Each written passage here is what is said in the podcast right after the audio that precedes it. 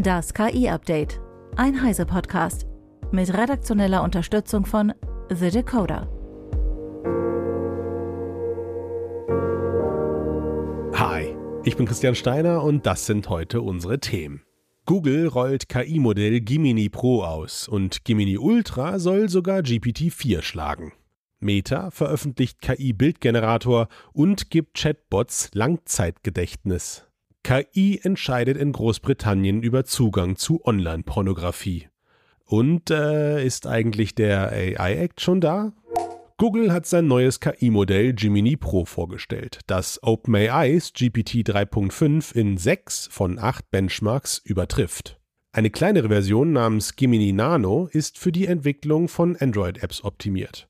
Beide Modelle sind ab dem 13. Dezember über die Google Cloud verfügbar und laufen auf Googles eigenen TPU KI-Chips. Für Anfang 2024 kündigt Google zudem Gemini Ultra an, das angeblich GPT-4 in Benchmarks für Text- und Bildverständnis sowie Codegenerierung schlägt. Eine kommende Advanced-Version des Chatbots BART soll Gemini Ultra sogar integrieren. Gemini ist multimodal und kann somit Text, Bilder, Audio, Video und Code verarbeiten. Die Integration von Gemini-Modellen in weitere Google-Produkte wie Suche, Anzeigen und Workspace ist natürlich geplant. Das Nano-Modell soll beispielsweise im Pixel 8 Pro eingesetzt werden, um etwa Zusammenfassungen von Sprachmemos zu generieren. Endlich, wenn ihr mich fragt. Nichts ist schlimmer als ellenlange Sprachnachrichten. Entschuldigung. Jedenfalls Google zeigte auch AlphaCode 2, ein auf Gemini basiertes Codemodell, das zumindest in einem Benchmark doppelt so gut ist wie sein Vorgänger. Ob und wann AlphaCode 2 veröffentlicht wird, hat Google nicht verraten.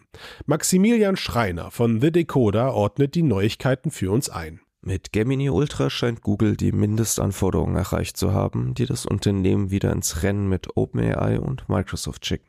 Ein KI-Modell, auf und immer wieder auch über dem Niveau von GPT-4. Es ist das erste Modell, das diese Leistung in den knapp neun Monaten seit der Veröffentlichung von GPT-4 erreichen kann. Aber es wirft auch Fragen auf. Warum hat es so lange gedauert? Warum ist Gemini nur ein bisschen besser und nicht deutlich besser? Hatte OpenAI einfach nur einen Wissensvorsprung gepaart mit enormer Rechenleistung oder nähern wir uns den Grenzen der Leistungsfähigkeit großer Sprachmodelle? Antworten auf diese Fragen werden wir wahrscheinlich von OpenAI mit GPT-5 bekommen, nur diesmal wird Googles Antwort wohl nicht mehr so lange auf sich warten lassen. Besten Dank, Max. Meta aktualisiert generative KI-Funktionen in seinen Produkten, darunter präzisere Zusammenfassung von Suchergebnissen, KI-generierte Kommentarvorschläge und KI-Antworten von Influencern auf Instagram. Der im Messenger verfügbare Bildgenerator Image with Meta AI wird zudem um die Funktion Reimagine erweitert, die es Nutzern ermöglicht, KI-Bilder mit Textbefehlen zu verändern und gemeinsam zu bearbeiten. In den USA ist der Bildgenerator, der auf Metas Bildmodell Emo basiert, auch über den Browser verfügbar. Darüber hinaus plant Meta seine KI-Chatbots mit einem Langzeitgedächtnis auszustatten und in Zusammenarbeit mit Microsoft mehr Chatbots den Zugang zum Internet über den Bing-Algorithmus zu ermöglichen. Die Aktualisierungen sollen die Nutzererfahrung verbessern, neue Anwendungsmöglichkeiten für KI in sozialen Medien eröffnen und die Interaktion zwischen Chatbots und Nutzern natürlicher gestalten. Hm. Die britische Medienaufsichtsbehörde Ofcom hat Leitlinien für die Altersverifikation von Online-Pornografie vorgestellt, die auch eine Gesichtsprüfung durch künstliche Intelligenz beinhalten. Seit der Verabschiedung des Online Safety Act Ende Oktober 2023 ist eine Altersprüfung für Webseiten und Apps mit pornografischen Inhalten in Großbritannien gesetzlich vorgeschrieben. Eine KI-gestützte Gesichtserkennung wird dann als zulässig eingestuft, wenn sie ein Alter von mindestens 25 Jahren abschätzen kann. Bei Unsicherheit ist eine alternative Altersverifikation erforderlich. Ofcom schlägt verschiedene Methoden vor, darunter Bankprüfungen, Ausweisvorlage und Prüfungen über Mobilfunkvereinbarungen, Kreditkarten oder digitale Wallets. Anbieter, die gegen die Vorgaben verstoßen, können mit Bußgeldern von bis zu 18 Millionen britischen Pfund, das sind circa 21 Millionen Euro, oder 10 Prozent des weltweiten Jahresumsatzes sowie Haftstrafen belangt werden.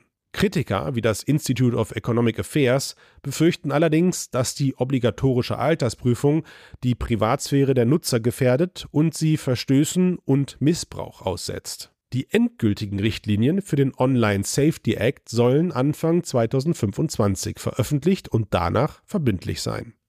Apropos Act. Ist der AI Act in den letzten Zügen? Hm? Seit dem gestrigen Mittwoch um 16 Uhr laufen die Verhandlungen.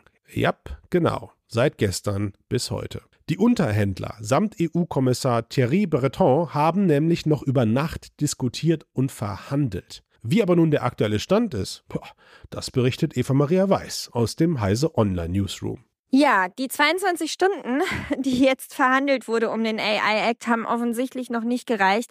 Es ist jetzt erstmal unterbrochen worden und geht morgen um 9 Uhr weiter. Aber so richtig gute Zeichen sind es natürlich nicht. Ähm, wir wissen zumindest, dass es zwei Streitpunkte gibt. Welcher davon jetzt aber überwiegt oder ob es vielleicht sogar nur an einem liegt, das wissen wir nicht. Das eine Problem ist halt schon seit langem bekannt. Da geht es immer wieder darum, wie biometrische Daten äh, verwendet werden dürfen. Äh, da wollen einige Regierungen doch ja recht große Sonderregelungen haben. Grundsätzlich sind äh, biometrische Daten ja für so Sachen wie Scoring tabu. Mhm. Und das zweite Problem oder der zweite Streitpunkt sind halt die Basismodelle oder Foundation Models, bei denen nicht klar ist, ob es eine Regulierung geben soll, also eine verpflichtende, oder ob das alles auf einer freiwilligen Basis stattfinden soll. Na, vielen Dank, Eva. Hm, wir sind dann mal gespannt. Zum Schluss noch der Hinweis, dass ihr als Teil der Heise Online Community das Heise Plus Abo die ersten drei Monate zum Sonderpreis für nur 6,45 Euro pro Monat bekommt.